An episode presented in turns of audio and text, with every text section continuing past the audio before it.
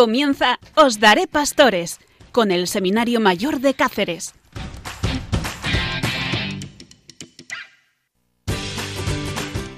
Os daré pastores desde el Seminario de la Diócesis de Coria Cáceres.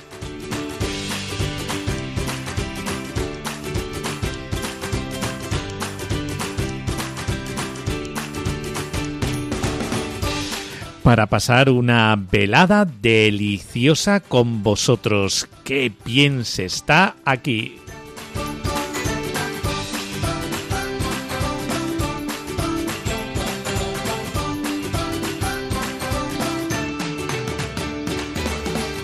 Y los protagonistas, los seminaristas, Gerardo, Demetrio, José, Pablo Vaca, Pablo Galán, Roger, Alain y un servidor, el Padre Miguel Ángel.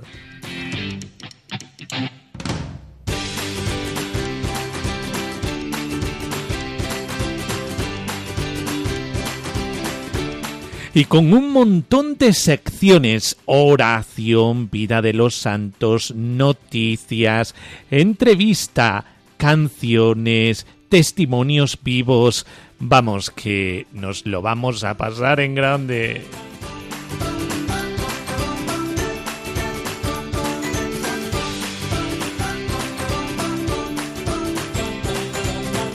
Toda una velada para ti. Estate al tanto del receptor.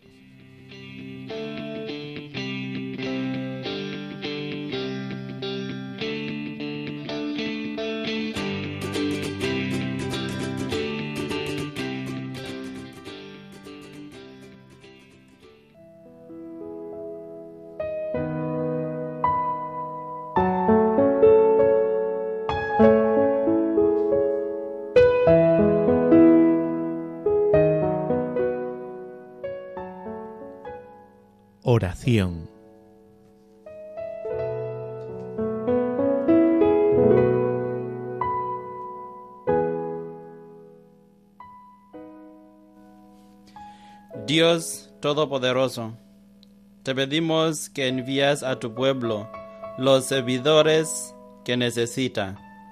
Escoge de nuestras parroquias, de nuestros hogares y escuelas una abundante cosecha de ardientes apóstoles para tu reino, sacerdotes, religiosos, religiosas, y haz que los llamados por ti nunca pierden conciencia de la grandeza y necesidad de su vocación.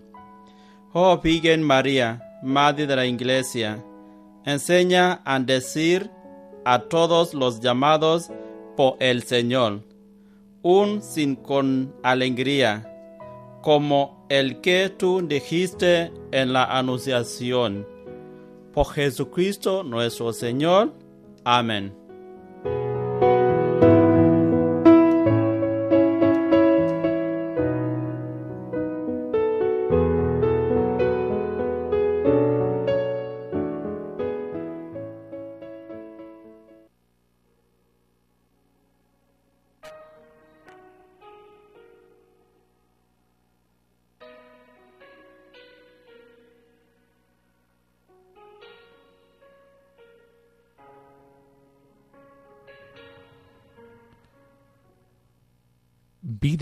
De los santos.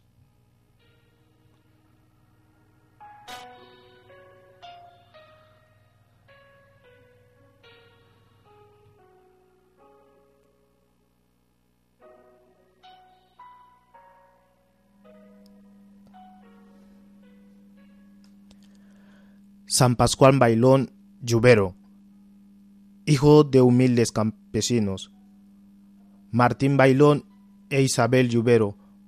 Pascual nació el 16 de mayo de 1540 en Torrehermosa, Aragón, el segundo de seis hermanos. Le llamaron Pascual porque nació en la vigilia de Pentecostés. Desde los siete hasta los veinticuatro años trabajó como pastor de ovejas. Tal era su amor a la Eucaristía que el dueño del rebaño decía que el mejor regalo que le podía ofrecerle al niño era permitirle asistir algún día entre semana a la Santa Misa. Desde el campo donde pastoreaba alcanzaba a ver el, campanario de la iglesia del pueblo. De vez en cuando se, arrodillaba para adorar al Santísimo Sacramento desde lejos. Un día, eh, mientras el sacerdote consagraba, otros pastores le oyeron gritar Ahí viene, allí está. Cayó de rodillas. Había visto a Jesús venir en aquel momento. Se le apareció el Señor en varias ocasiones en forma de viril o de estrella luminosa. Desde niño hacía duras penitencias, como andar descalzo por caminos pedregosos. Cuando alguna oveja pasaba al, potrero del vecino, pagaba a éste de su escaso salario por el, por el pasto que la oveja se había comido. A los veinticuatro años ingresó en el convento de los frailes menores. Al principio no lo aceptaron por su poca instrucción, Apenas había aprendido a leer para rezar el pequeño oficio de la Santísima Virgen María que llevaba siempre mientras pastoreaba. Sus favoritas oraciones eran a Jesús sacramentado y a la Santísima Virgen. Los franciscanos le asignaron oficios humildes. Fue portero, cocinero, mandadero y barrendero también. Su tiempo libre lo dedicaba a la adoración eucarística, de rodillas con los brazos en cruz. Por las noches pasaba horas ante el Santísimo Sacramento.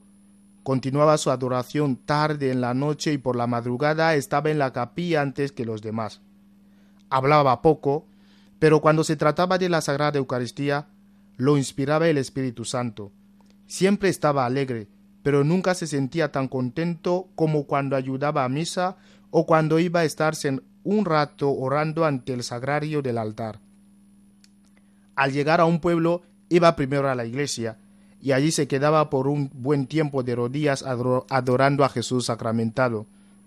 En una ocasión, un hermano religioso se asomó por la ventana y vio a Pascual danzando ante una imagen de la Santísima Virgen y le decía cantando Señora, no puedo ofrecerte grandes cualidades, porque no las tengo, pero te ofrezco mi danza campesina en tu honor.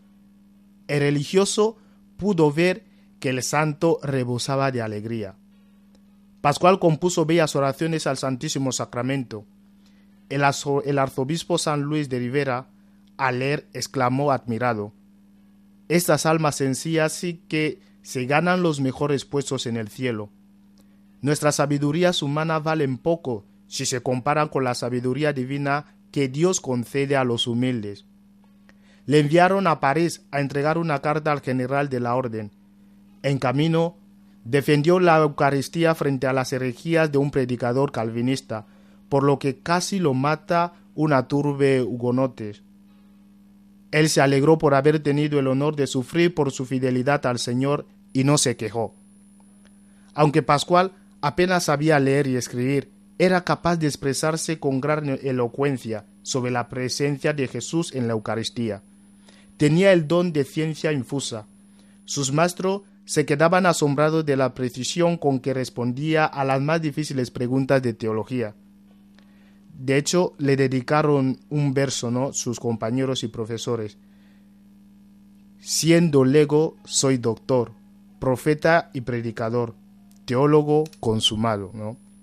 Ese era un pequeño, una pequeña estrofa que le hicieron, ¿no? Porque le admiraba mucho. Entonces, se destacó por su humildad y amor a los pobres y afligidos. Era famoso por sus milagros y su don para llevar las almas a Cristo. Martín Crespo relató cómo el santo le había librado de su determinación de vengarse de los asesinos de su padre. Habiendo escuchado el Viernes Santo el sermón sobre la pasión, sus amigos le exhortaban a perdonar. Él se mantenía inmovible. Entonces Pascual lo tomó del brazo, lo llevó a un lado y le dijo, Mi hijo, ¿no acabas de ver la presentación de la pasión de nuestro Señor? Entonces escribe Martín. Con una mirada que penetró mi alma, me dijo, Por el amor de Jesús crucificado, mi hijo, perdónalos Sí, Padre, contestó Martín, bajando la cabeza y llorando. Por el amor de Dios, yo los perdono con todo mi corazón. Ya no me sentí la misma persona. Un testimonio de Martín. Cuando estaba moribundo oyó una campana y preguntó ¿De qué se trata? Están en la elevación en la Santa Misa. Ah, qué hermoso momento, ¿no? Y quedó muerto en aquel preciso momento. Era el 15 de mayo de 1592, el domingo de Pentecostés. Durante su misa tenían el ataúd descubierto y en el momento de la doble elevación los presentes vieron que abrió y cerró por dos veces sus ojos. Su cuerpo aún después de muerto manifestó su amor a la Eucaristía. Eran tantos los que querían despedirse de él que lo tuvieron expuesto por tres días. Intercedió en muchos milagros después de su muerte. San Pascual Bailón, declarado patrono de los congresos eucarísticos y asociaciones eucarísticas por León XIII.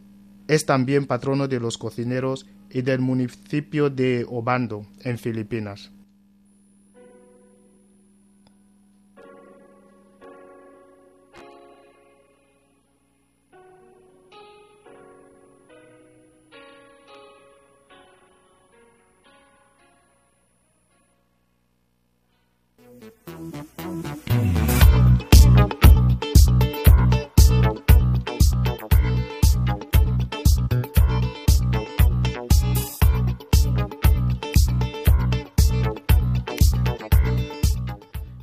Noticias.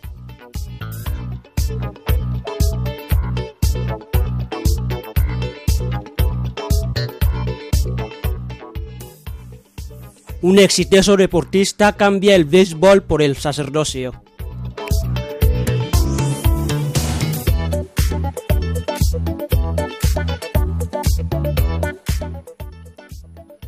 John Coupe es un jugador de béisbol de California del Norte, Estados Unidos, que encontró en este deporte un medio especial para vivir a profundidad su vida espiritual y halló la paz cuando decidió seguir su llamado al sacerdocio. Hoy animo a otros jóvenes a seguir el plan de Dios en sus vidas.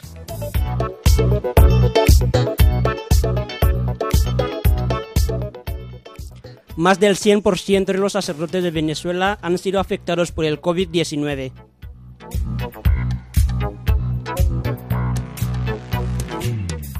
La Conferencia Episcopal de Venezuela liberó que hay un alto número de sacerdotes contagiados y fallecidos por coronavirus en el país y llamó a tener prudencia y prevención para cuidar también de la vida y salud de los médicos del alma.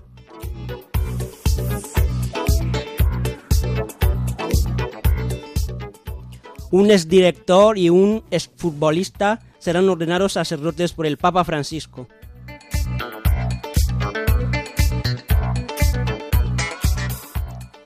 el exdirector del cine Ricardo Sedoma y el jugador de fútbol Samuel Pio Marici siguieron el llamado de Dios a la vida consagrada y son ordenados sacerdotes por el Papa Francisco.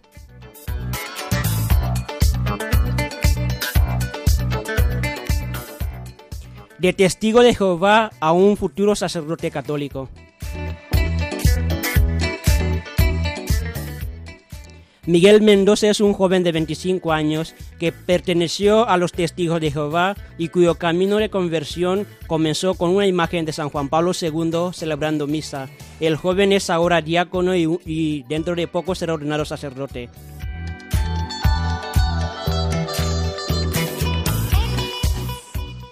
El Papa Francisco ordena nueve sacerdotes y les invita a ser pastores, no empresarios.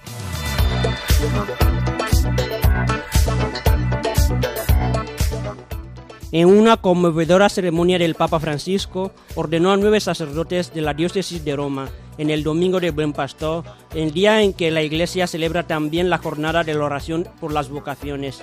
El Papa Francisco alentó a ser pastores y no sacerdotes empresarios, a imitar el estilo de Dios que, con, que consiste en la cercanía, la compasión y la ternura, a vivir cuanto cercanía a Dios, al obispo entre ellos y al pueblo de Dios.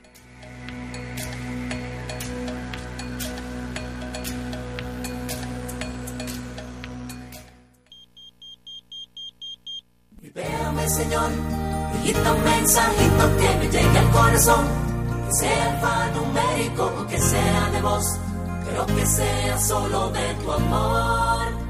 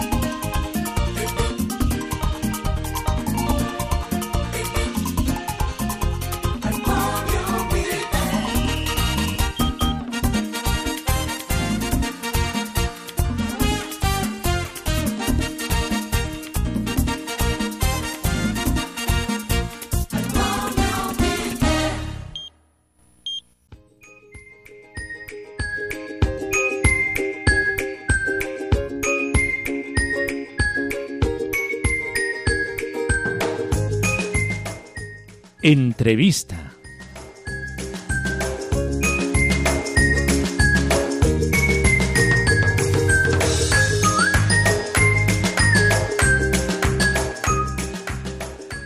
Bueno, siempre en nuestro programa hay una sección de entrevistas.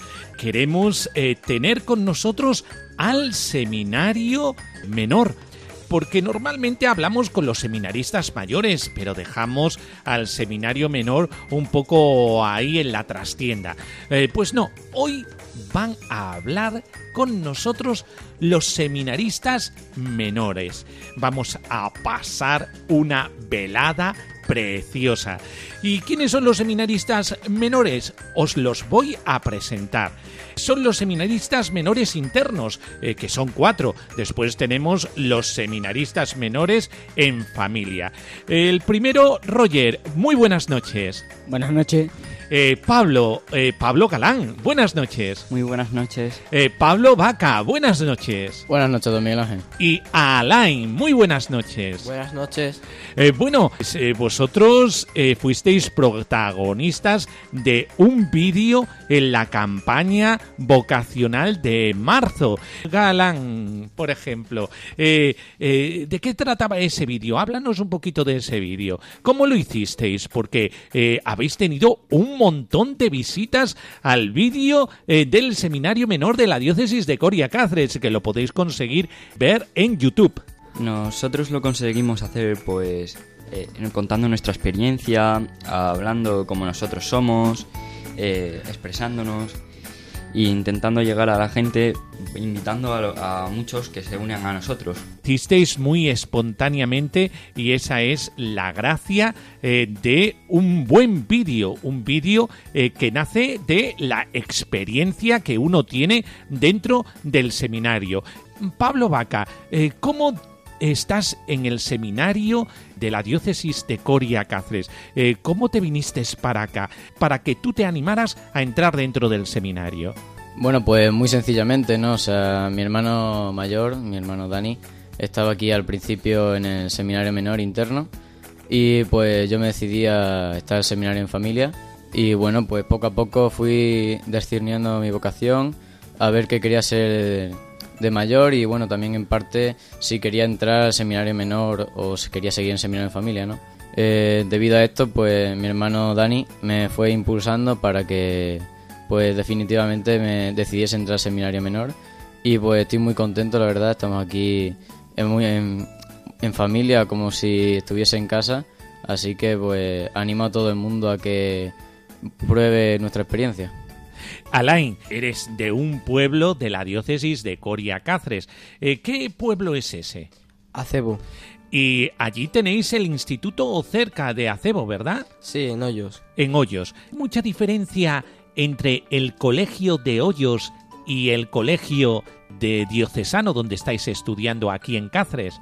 Bastante, ya que en el colegio que yo estaba antes, pues eh, no se daban los mismos conceptos que se dan ahora en este colegio, pero se lleva bastante bien. Has notado también que eh, el nivel es un poco más alto, ¿verdad? Sí, y por lo tanto uno no se tiene que extrañar un poquito que aquí pues se le exija un poquito más y eso, ¿verdad, Alain? sí, De todas maneras, triunfo posible. y por eso estamos esperando a que todas las asignaturas sean positivas, ¿verdad? Sí, Eh, esto es importante. ¿Qué asignatura es la que más te gusta, Alain? a mí la que más me gusta es biología. Biología, qué bien. Eh, la biología es algo que tiene que ver mucho con la naturaleza y por eso es eh, muy bonita. ¿A ti qué, qué se te da mejor, las ciencias o las letras? Las letras, Las letras, anda. Sin embargo, te gusta la biología. sí, Pablo Vaca, tienes que elegir entre ciencias y letras ya porque en qué curso estás. Bueno, yo estoy en tercero de la ESO y sí, tengo que elegir entre ciencia y letras para cuarto de la ESO. Tú eres, eh, si Alain ha dicho que es de Acebo, ¿tú eres de dónde? De aquí de Cáceres, De Cáceres. ¿Qué has elegido al final? letras. Letras. Ya sabes que para ser cura hay que elegir letras, ¿eh? Has optado muy bien. bueno, pues Pablo, eh, ¿y tú cómo ves el colegio ya después de haber tenido toda esta, esta trayectoria, primero, segundo, tercero, cuarto? Entonces, eh, ¿qué te ha parecido a ti el colegio diocesano? Bueno, pues yo venía ya del colegio María ¿no? Y bueno, pues eh, el nivel con respecto con aquí el dios era prácticamente el mismo, ¿no? Lo único que había que estudiar, como en todos los institutos y en todos los colegios, y bueno, pues mi experiencia de la ESO y esto, pues siempre con sufrimiento, ¿no? Porque un camino no es fácil en la vida, ¿no? Y, tomando decisiones, por ejemplo, esta de tercero a cuarto de la ESO, elegir las optativas para qué quieres ser de mayor, qué, qué de verdad vas a querer ser y impulsarte hacia una cosa u otra, ¿no? Entonces, bueno, pues mi transcurso sobre la ESO ha ido bien, tampoco me puedo quejar de, de lo que de lo que he vivido hasta entonces. Pablo Galán, además de la dimensión académica, eh, que es de primero de la ESO, segundo de la ESO, tercero, cuarto y después el bachillerato, ¿verdad? Además de esa dimensión, existe la dimensión espiritual. ¿Qué hacéis en el seminario menor espiritualmente? Pues nosotros lo que hacemos en el seminario menor espiritualmente es la oración. Mucho contacto con Dios. Eh, orando por la mañana, por la noche, en la Eucaristía, el rosario. eh, cuando vamos a comer o a cenar, bendecir la mesa después. Es un contacto muy profundo con Dios y es muy bonito. Y, y, Pablo, ¿e- ¿eso no se te hace pesado?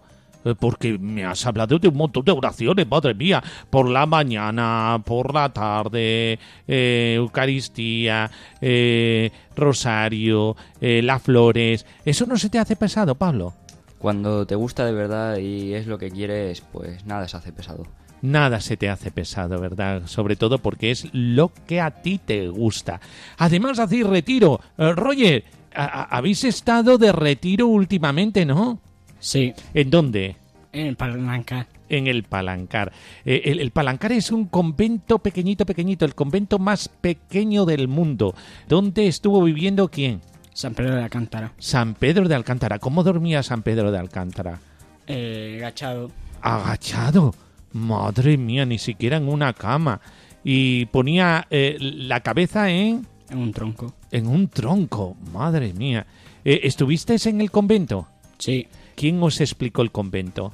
Eh, un franciscano. un franciscano, el padre Antonio creo que se llama, y os estuvo haciendo una catequesis, ¿verdad? Ahora abrimos los micrófonos para todos. Eh, ¿Qué dijo el padre Antonio de eh, San Pedro de Alcántara, por ejemplo? Pues que él durante su vida pues vivió de una manera muy espiritual y dedicada a la oración interna, ¿no? Más que nada pues él su oración y su día a día pues lo dedicaba a Dios prácticamente. Y que, que era una persona muy sencilla, pobre, pero de un gran corazón y que rezaba mucho. ¿Y qué otra cosa más? Y él necesitaba no muchas cosas, sino pocas, lo, lo básico para vivir. Que eso te da una gran libertad. ¿Y alguna simbología así que explicara? Sí, por ejemplo, cuando estábamos en el convento, las- eh, los techos eran muy bajitos y teníamos que agacharnos para pasar de un sitio a otro. Y eso es, eh, nos explicó Fray Antonio, que es una simbología de la humildad, de que hay que agacharse. Eh, eh, San Pedro de Alcántara llevaba muchas esas cosas porque por el monasterio pues tenía mucha simbología con enseñanza.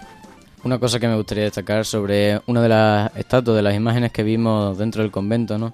Que, como digo, ¿no? Que San Pedro de Alcántara estaba muy metido en la oración, ¿no? Y en la estatua, eh, pues aparecía con los ojos cerrados y abrazado a la cruz, ¿no? El amor a Dios por porque era su roca, no era su alcázar. Eh, la meditación del retiro también os gustó, ¿verdad? Y el campo que hay alrededor, tan bello, el jardín del convento. Vamos, di- ¿disfrutasteis, Alain? Sí, bastante. Bastante. ¿Qué es lo que más te gustó de todo lo que viste, Alain? Pues lo que más me gustó fue donde él duerme porque eh, la verdad que es una... Él muestra un interés ante Dios que no muestra ninguna otra persona porque él era muy, muy, muy creyente. Eh, eh, la fe de un santo como San Pedro de Alcántara. Qué fantástico el tener a un paisano como San Pedro de Alcántara al que tenemos que imitar. Tenéis esto, la dimensión espiritual. También está el deporte. Eh, Roger, eh, ¿y el deporte qué tal? Bien. ¿Cuál es el deporte que más te gusta? El fútbol. El fútbol, ¿cómo no? Es el deporte rey, ¿verdad? ¿Jugáis mucho al fútbol? Sí. tenéis unas grandes pistas, las pistas del colegio diocesano, que hay momentos en los que estamos solitos, solos, solos, solos, solos, ¿eh? Todo para el seminarista, esto es genial. Ahora, siempre ha- hay algún lesionado, ¿no? Cuando jugamos a fútbol. Sí, Eh, eh, el último, ¿quién fue? El lesionado. ¿Quién fue? el Alain. Eh, ah, el Alain. ¿Y no hubo para ahí otro también que se lesionó? Están abiertos los micrófonos. Don Miguel Ángel. Ah, sí, lo mismo. Anda, que me dieron un pelotazo. Es lo que tiene el fútbol, ¿no? ju- justamente en el dedo corazón. Ay, vaya por Dios. Se me puso tan gordo, tan gordo, ¿verdad? En que ya estaba hinchado el, el dedo. Bueno, pues también tenemos el deporte. Os lo pasáis bien en el deporte, ¿verdad? Sí, sí, Sí. hombre. Hombre, siempre hay sus piques y sus historias, pero vamos, que Normalmente, ¿quién suele ganar? hay que ser humilde, ¿no? Pues- no quieren decirlo, no los quieren decirlo. equipos en los que están, pues los más buenos. Los que, a muchas veces los equipos, la mayoría de veces no están muy equilibrados porque con los jugamos con los mayores y los mayores pues todos tienen muy buen juego de piernas, juegan, son rápidos. Y bueno, y aquí tenemos pues a Pablo, que también es rápido y ahí cuando se pone con uno de ellos pues hace muy buena combinación y eso también es difícil superarlo. Ah, que sí, ¿verdad? bueno, dimensión deporte, física, la dimensión humana. eh, también en la dimensión humana tenéis que guardar la higiene. ¿Qué tal se os da limpiar las habitaciones? Hombre, bastante bien, la verdad, hombre. Ah, que sí, ¿Para qué ¿verdad? mentir? Eh, Y, y- y el ordenar la habitación, Alain, ¿ordenas bien la habitación? Bueno, se puede, se puede decir que no, sí. no, no vamos a entrar mucho en materia, ¿verdad? Y hay que eh, guardar la limpieza, el vestir bien, la higiene, eh, todo esto eh, que es la dimensión humana. La educancia. Eh, la educación, que es muy importante, ¿eh? el ser educado, el hablar bien y todo esto. Y hay otra dimensión, que es la dimensión comunitaria. ¿Qué tal os lleváis entre vosotros? ¿Están abiertos los micrófonos? Bien, Bastante bien. Bastante bien, ¿verdad? Aunque cada uno sois eh, de un sitio diferente. Hemos hablado eh, que Alain es de Acebo, eh, que eh, Pablo Vaca es de Cáceres. ¿Pablo Galán de dónde es? De Montánchez. De Montánchez. Allí eh, se fabrica una cosa, ¿verdad?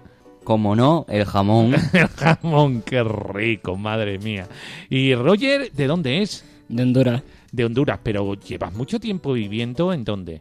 en Cáceres, en España. Eh, También en Cáceres. eh, y cada uno tiene su parroquia. Eh, eh, los pueblos, la parroquia del pueblo. Pero aquí en Cáceres, eh, Pablo Vaca está en la parroquia de. San José. Y Roger en la parroquia de. San Pedro de Alcántara. Y allí en la parroquia también tenéis otra dimensión, que es la dimensión pastoral. ¿Y qué hacéis en la dimensión pastoral? Ayudar Ayudar al sacerdote, ¿no? Por al las cosas que sacerdote necesite. al- en todo lo que necesite.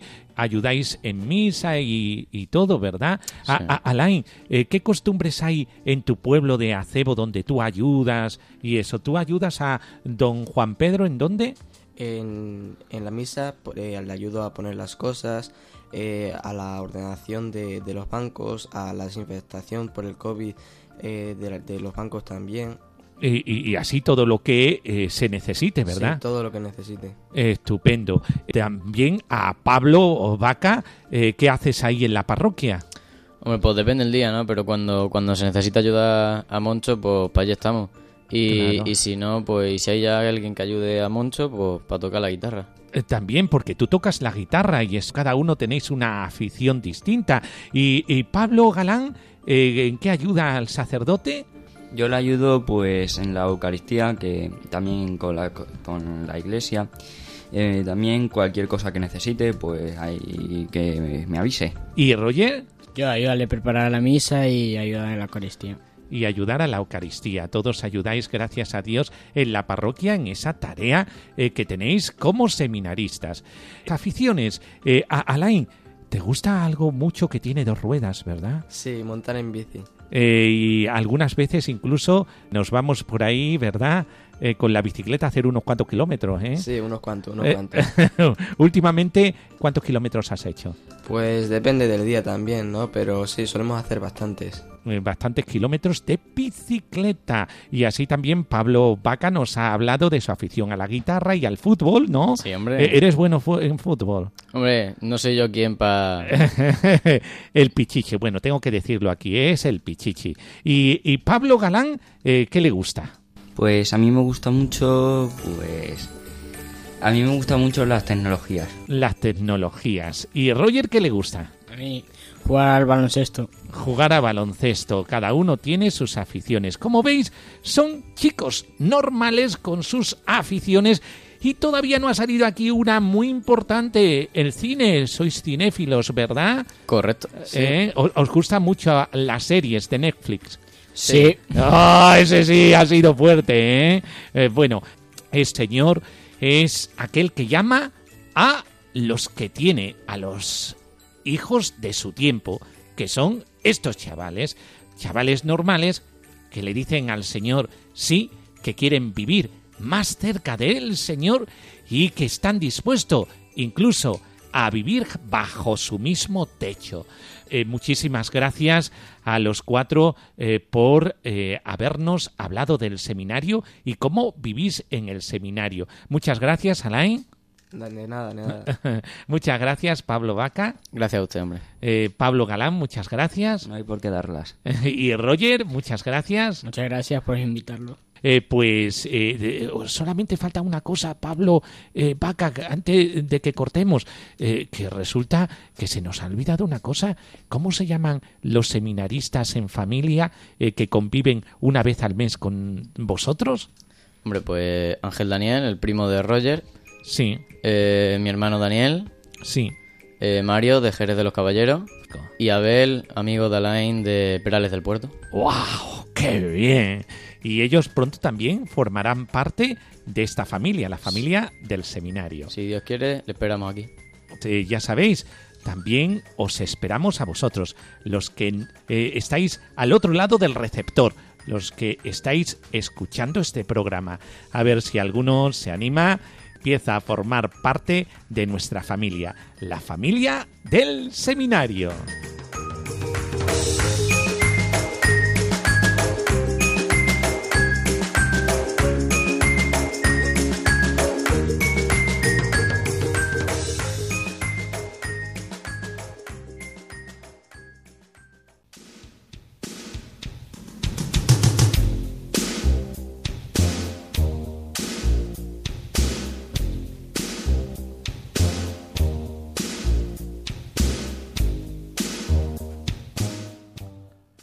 Testimonios vivos.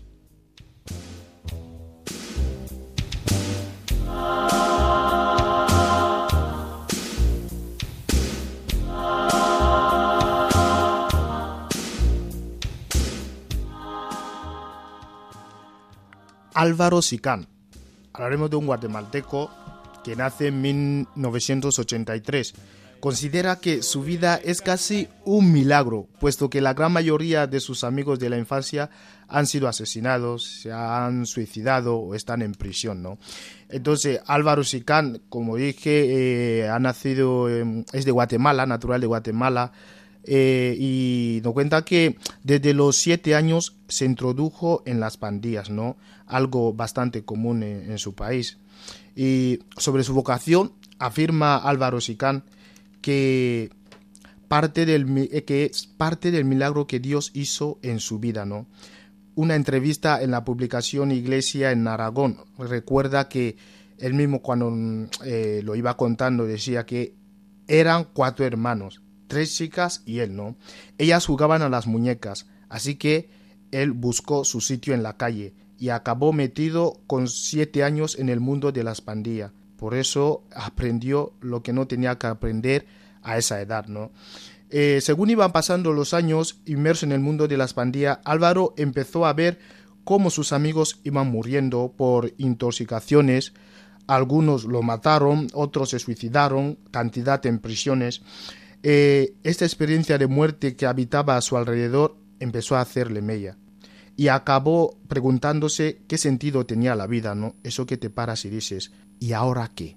Después de todo, ¿y ahora qué? ¿No? Eh, se preguntaba todo el tiempo, ¿no? Eh, fue entonces cuando decidió entrar en una iglesia. Allí encontró un sacerdote y le contó todo lo que sentía. De hecho, esas fueron sus palabras, ¿no? Me dijeron que fuera a mi parroquia y casualmente era una iglesia de los mercedarios. Sus lemas eh, e imágenes me llamaron la atención, cuenta él. Jugaba con cadenas y barrotes y eso reflejaba mucho mi vida, ¿no? Así nos cuenta Álvaro. Así fue como fue dejando el sitio, el estilo de vida de las pandillas y enamorándose de Dios y de la Orden de la Merced. A los 19 años fue cuando este joven guatemalteco decidió entregar su vida a Cristo para ingresar en el seminario. Ya ordenado sacerdote, puede estar muy cerca del carisma original de su orden al trabajar como capellán en la cárcel. Según explica, tiene una frase que él llama las dos caras de la moneda, ¿no? Dice que Dios me hizo ver las dos caras de la moneda. Primero, la parte de fuera, el mundo de las pandillas, de autodestrucciones, drogas, muertes, y por otro lado, el campo de trabajo que quiere ayudar a estas personas.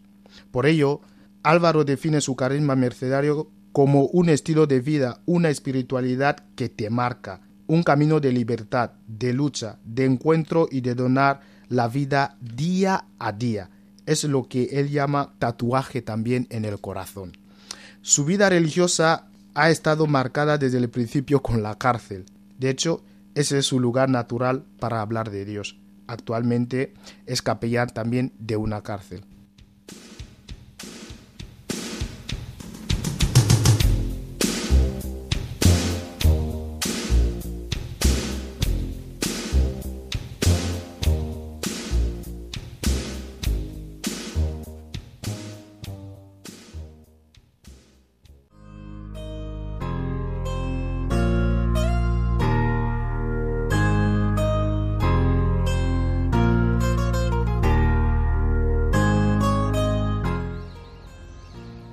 Soy Federico, tengo 24 años y estoy en sexto curso de seminario. La verdad es que la llamada del Señor se puede concretar especialmente cuando tenía 12 años, que después de escuchar un testimonio vocacional con mucha fuerza, me puse delante del Señor ante la Eucaristía y le dije, Señor, ¿cómo me quieres hacer feliz? Si a este sacerdote lo has hecho feliz así. Y sentí una llamada muy fuerte, quiero que me hagas presente en el mundo. Luego la verdad es que con el paso de los años dejé un poco de lado esta llamada, porque prefería hacer mi voluntad, seguir pues el ritmo que llevaba el resto de jóvenes, ¿no? Y darle la espalda un poco a Dios. Y luego hubo un momento crucial al acabar segundo bachillerato cuando tenía 18 años, en el que pues decidí tener en cuenta a Dios en la decisión de los estudios que iba a tomar. Y volví a hacerle la misma pregunta al Señor. Señor, ¿qué quieres de mí? ¿Cómo te puedo servir mejor? ¿Cómo me quieres hacer feliz en esta vida? Y el Señor, que es fiel a su palabra, pues volvió otra vez con lo mismo. Quiero que me hagas presente en el mundo. Te estoy esperando. Entonces eso me ayudó para poder tratar de servir y amar mejor a Jesucristo, que es, vamos, el motivo de mi vida, para quien soy totalmente. Y así lo deseo. Para Cristo, para la Iglesia, para todos los hombres, sin, sin centrarme en nadie en concreto, para que mi corazón sea totalmente libre. Todo por Dios y por su Iglesia.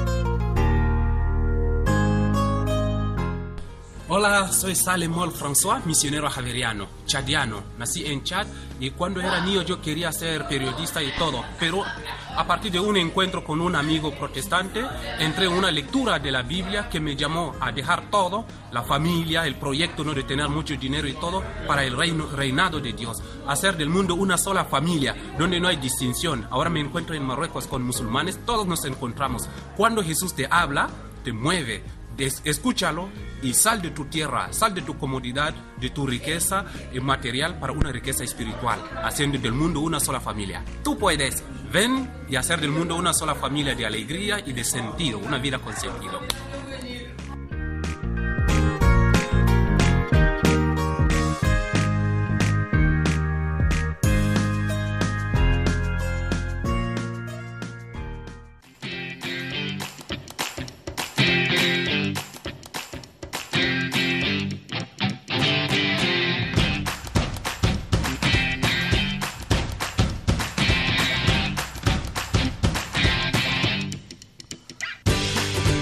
Bueno, pues con esto hemos terminado esta noche. Qué bien se está con vosotros. Es un lujo tener a oyentes tan amados como vosotros.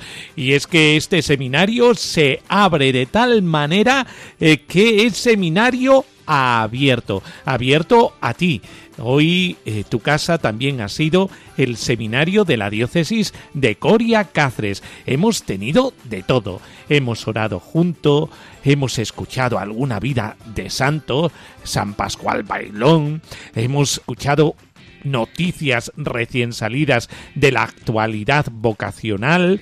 También hemos escuchado a los seminaristas menores que nos han hablado de la vida del seminario menor.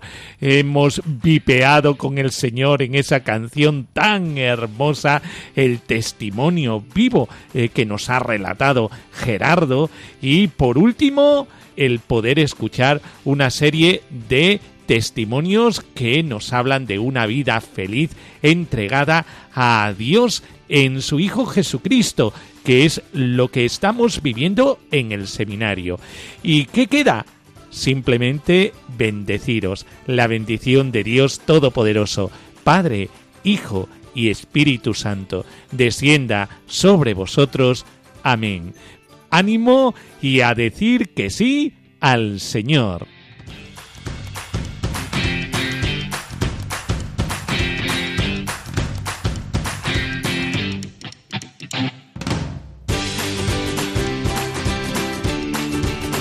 Así concluye Os Daré Pastores, hoy con el Seminario Mayor de Cáceres.